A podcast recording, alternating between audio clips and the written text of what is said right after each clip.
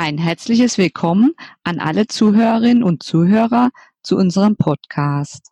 Mein Name ist Regina Schlindwein-Reimold und ich arbeite bei der GFT Akademie als Geschäftsführerin. Heute habe ich einen Gast, Herrn Dietrich Juhl, in meiner Folge und möchte ihm einige Fragen rund um das Thema technischer Redakteur im Homeoffice stellen. Hallo, Herr Juhl. Hallo Regina. Ich denke, wir duzen, wir duzen uns wie immer. Sehr gerne. Und, äh, du möchtest, dass ich mich ein bisschen vorstelle? Ja. Ich heiße Dietrich Jul. Ich bin technischer Redakteur seit vielen, vielen Jahren. Ich habe das circa 1980 mal für mich erfunden, den technischen Redakteur, und seitdem ausgebaut. Ähm, ich habe selber sehr viele Anleitungen geschrieben und habe 2002 mein erstes Buch geschrieben, was die meisten technischen Redakteure wahrscheinlich auch kennen. Ähm, ich habe TechTeam mitbegründet und habe sehr viele technische Redakteure aus, auch ausgebildet. Bin also heute ein alter Hase. Schön, freut mich zu hören. Ja, wir haben heute ein spannendes Thema und äh, dazu würde ich jetzt einfach mal meine vorbereiteten Fragen an dich stellen. Ähm, ja, Dietrich, du hast ja schon ein paar Bücher zum, zum Thema technische Dokumentation geschrieben. Welches ist denn davon das Wichtigste? Ja, das ist sicher dieses Grundlagenbuch von 2002. Die neueste Auflage ist von 2015. Da vermittle ich ein System, ich nenne es zielorientiertes Schreiben, wie man Inhalte unterscheiden kann und eigentlich, ähm, ich sag mal, einen, einen leichten Ansatz hat, wie man überhaupt Bedienungsanleitungen schreiben kann. Ich äh, frage inzwischen immer, was würdest, was würdest du tun, wenn du ein Auto konstruieren musst? Dann bist du wahrscheinlich auch erstmal hilflos. Aber zum Schluss würdest du wahrscheinlich sagen, naja, ich mache mal, ich fange mal mit dem Fahrgestell an. Die Räder sind noch wichtig, der Motor ist noch wichtig. Und so geht's halt bei der technischen Dokumentation auch. Da gibt es aus meiner Sicht drei wichtige Inhalte. Das ist die Leistungsbeschreibung, die Gerätebeschreibung und die Handlungen. Und so hangel ich mal mich da langsam ran und zeige, dass es zum Schluss noch ganz, ganz viel anderes gibt. Aber das sind die wichtigen Inhalte. Du selbst arbeitest ja als technischer Redakteur und hast schon viele Anleitungen geschrieben. Wie gehst du denn dabei vor? Ähm, ja, ich bin ja selbstständig. Das heißt, ich muss mir meine Aufträge immer besorgen. Ähm, häufig werde ich natürlich von Kunden angesprochen. Manchmal spreche ich auch die Kunden an. Und dieses erste Akquisegespräch, also zum Kennenlernen, wenn es ein neuer Kunde ist, das mache ich natürlich am liebsten persönlich vor Ort. Ich fahre zum Kunden hin. Ähm, man muss sich ja kennenlernen. Ja. Ähm, später arbeite ich dann eigentlich vorwiegend im Homeoffice, ähm, schreibe sehr, schreibe sehr viel. Ich rechne, dass ich dass das Verhältnis zwischen Recherche und Schreiben etwa 1 zu 20 ist. Also wenn ich eine Stunde recherchiere, dann kann ich 20 Stunden schreiben.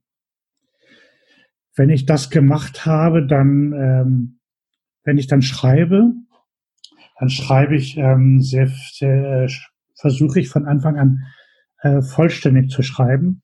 Das heißt, ich probiere auch die ähm, alle offenen Fragen, die man natürlich hat beim, bei der Vorgehensweise, äh, schreibe ich dann mit in den Text rein, damit ich weiß, aha, hier fehlt noch was.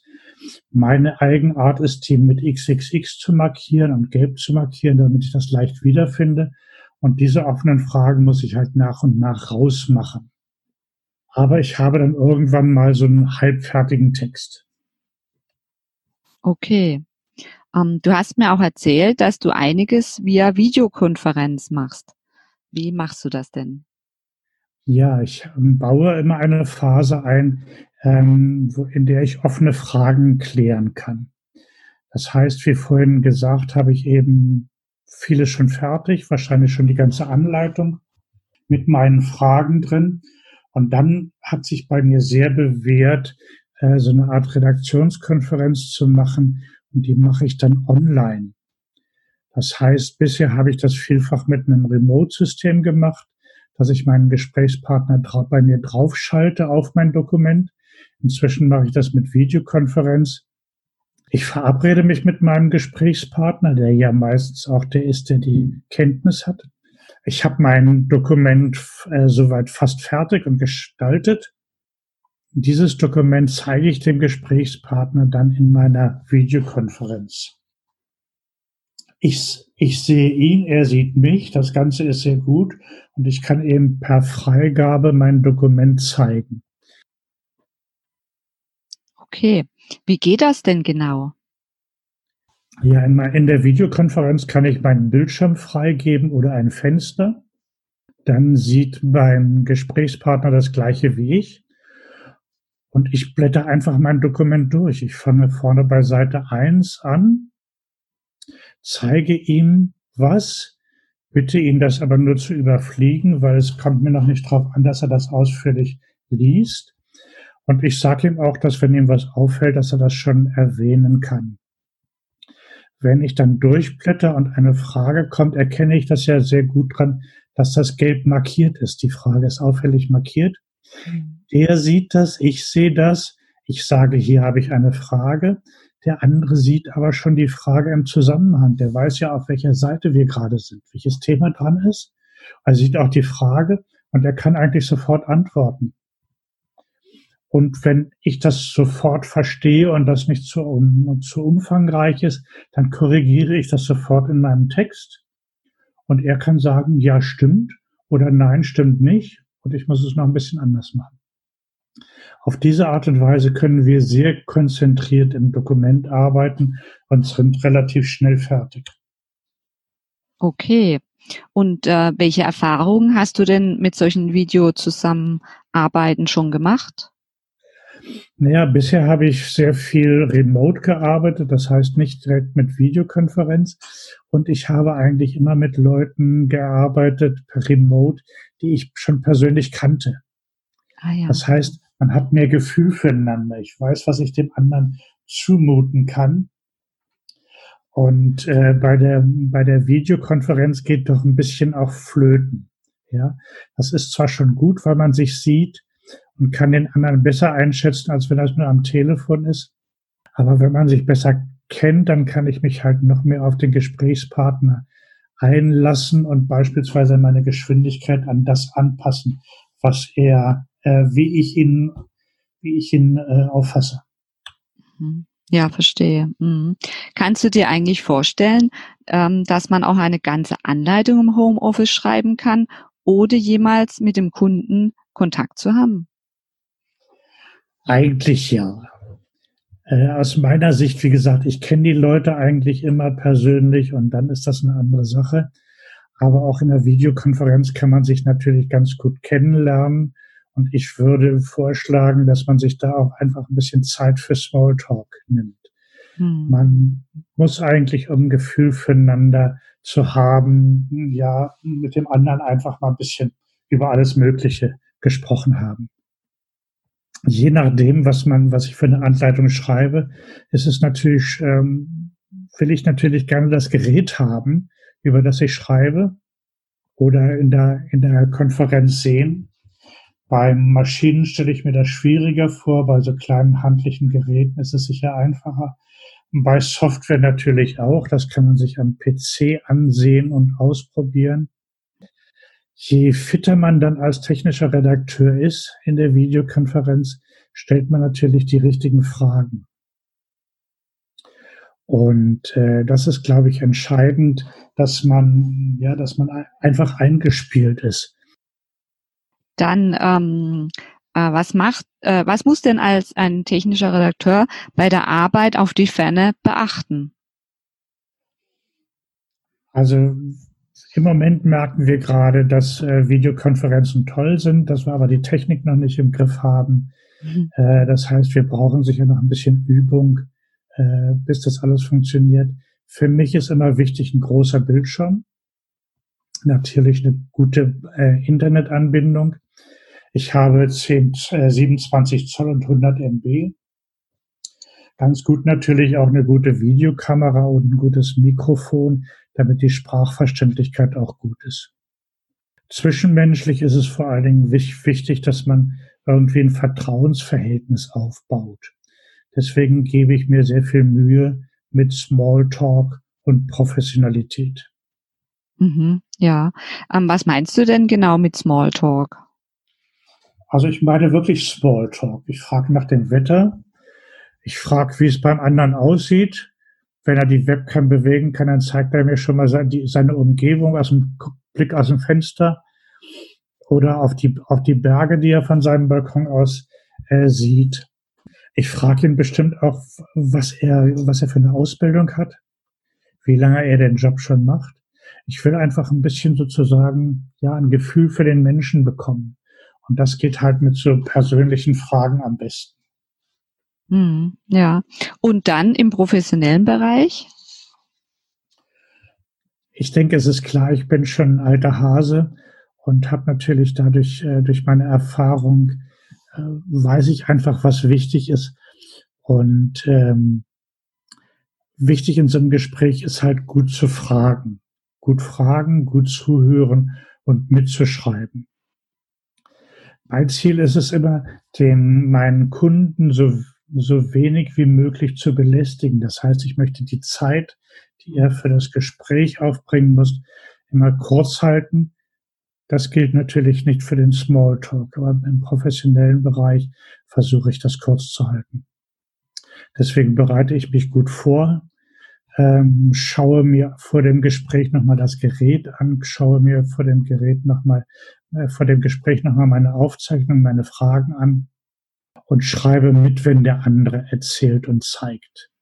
Manchmal mache ich natürlich Screenshots, manchmal lasse ich auch ein Tonband mitlaufen, Manchmal zeichne ich auch alles als Video auf. Dann kann ich da später nochmal reinschauen, aber am wichtigsten für mich sind eigentlich immer die Aufzeichnungen, das, was ich aufgeschrieben habe. Bei dem, bei dem, äh, wenn man so eine Konferenz macht oder so ein Gespräch macht, dann hat man doch immer das Gefühl, ähm, dass, da, dass man das nicht vergessen darf. Ich schreibe halt so viel mit und vertraue darauf, dass ich das, das später noch draus rekonstruieren kann und durch selber ausprobieren halt die Anleitung gut schreiben kann. Mhm. Okay, wie lange dauert denn dann so ein äh, Recherchegespräch und äh, was machst du denn danach? danach? Also meistens dauert das so ein bis zwei Stunden. Dann habe ich genug Stoff, um äh, eine Woche zu schreiben. Wenn das ein ganz neues Projekt ist, brauche ich sicher mehrere Recherchegespräche. Bei ähm, Updates oder Änderungen ist es bestimmt, ist das wahrscheinlich nur eine, ein Gespräch. Und dann setze ich mich wirklich hin und schreibe die Anleitung. Am liebsten natürlich, wenn ich das noch im Kopf habe, das Gespräch, also sofort. Dann schreibe ich Seite für Seite und äh, da ich halt meine Struktur schon vor Augen habe, kommt das schon in der richtigen Reihenfolge. Und ähm, ich arbeite dann halt darauf hin, dass ich ein fertiges Manuskript habe, wo ich, wie ich das vorhin schon gesagt habe, nur noch meine offenen Punkte drin habe. Diese offenen Punkte sind mal ganz klein, dass ich sage, wie heißt der Button eigentlich jetzt? Oder sind größer. Die ganze Handlung habe ich nicht verstanden, die muss noch beschrieben werden. Aber irgendwann habe ich dann eben meine Anleitung so weit fertig, dass ich so eine Videokonferenz zur Klärung der offenen Fragen machen kann. Mhm. Okay. Und äh, wie wird die Anleitung letztendlich dann fertig? Naja, nach meiner Redaktionskonferenz äh, habe ich im Idealfall alles geklärt, kann Text und Bilder fertig machen. Vielleicht kriege ich noch die eine oder andere Unterlage von dem Gesprächspartner. Aber wenn alles gut geht, habe ich eine fertige Anleitung. Ich schreibe meistens in Word, ich gestalte meistens in Word und das schicke ich dann meinem, dieses Dokument schicke ich dann meinem Gesprächspartner als Word oder PDF, je nachdem, was der bevorzugt. Und äh, sage ihm deutlich, deine Aufgabe ist jetzt die sachliche Prüfung. Das heißt, ich muss mich immer darauf verlassen, dass mein, mein Partner dieses Dokument sachlich richtig abzeichnet, was ich geschrieben habe. Das ist natürlich auch aus rechtlichen Gründen wichtig, dass das sachlich stimmt. Die ganze didaktische Seite verantworte ja ich. Ja, ich, ich sage, so ist das richtig, dem, äh, dem Kunden das beizubringen, aber die ganze sachliche äh, Seite verantwortet mein Gesprächspartner. Wenn er das Dokument dann hat, dann schreibt er seine Kommentare dazu und ändert nach Möglichkeit das selber nicht. Die Gefahr ist nämlich, wenn er das selber, selber ändert, dass ich das nicht mehr verstehe und nicht mehr hinter dem Dokument stehe. Und manchmal ändern meine Partner das dann doch nicht so gut, wie ich das gerne hätte. Und deswegen mache die, die letzte Änderung, mache lieber ich. Das heißt, ich versuche immer nur Kommentare von ihm zu kriegen. Der kann auch ähm, Vorschläge machen für die Formulierung, aber eigentlich möchte ich dann formulieren. Okay. Zum Schluss noch die Frage nach deiner Arbeit im Moment in der Krise. Naja, die Krise hat uns alle getroffen. Mir geht es Gott sei Dank gut. Ich bin mehr oder weniger hier in, Häus in häuslicher äh, Isolierung. Aber ich bin das ja gewohnt, weil ich immer schon Homeoffice mache. Leider fahren, fallen bei mir sehr viele Workshops im Moment aus. Und ich arbeite gerade daran, das als Webinar durchführen zu können. Äh, Im Moment habe ich mein Homeoffice zu einem kleinen Studio hochgerüstet mit Webcam und professionellem Mikro und teste gerade die Technik auch mit Videokonferenz, um alles im Griff zu haben, wenn ich dann äh, solche Veranstaltungen mache. Ähm, Im Moment veranstalte ich offene Online-Meetings, wo ich einfach versuche, mit meinen ähm, Lesern, Buchlesern mehr ins Gespräch zu kommen, ich habe jetzt im Mai und Juni feste Termine. Zweimal die Woche am Dienstag und Donnerstag gibt es festes Programm. Ähm, meistens, wenn es ein festes Programm gibt, starte ich mit einem kleinen Impulsvortrag und anschließend ist noch viel Platz zur Diskussion. Da freue ich mich über jeden, der kommt. Mhm, okay. Äh, wo gibt es denn das Programm von dir? Auf meiner Homepage und in meinem Blog gibt es Hinweise zum Programm. Das Programm gibt es auch zum Download. Dort stehen auch die Termine und die Schwerpunktthemen und natürlich auch die Einwahl, der Einwahl, die Einwahl-URL, mhm. der Einwahllink. Wunderbar. Okay. Vielen Dank für das Gespräch. Ich denke, dann sehen wir uns bestimmt im nächsten Online-Meeting mal wieder. Hm. Danke, Regina. Ja. Ja, liebe Zuhörerinnen und Zuhörer, wir sind nun wieder am Ende dieses Podcasts angekommen. Ich hoffe Ihnen, dass die Episode gefallen hat. Ich bedanke mich bei Ihnen für das Zuhören und wünsche Ihnen bis zum nächsten Mal alles Gute. Ich freue mich, wenn Sie dann wieder einschalten. Auf ein baldiges Wiederhören.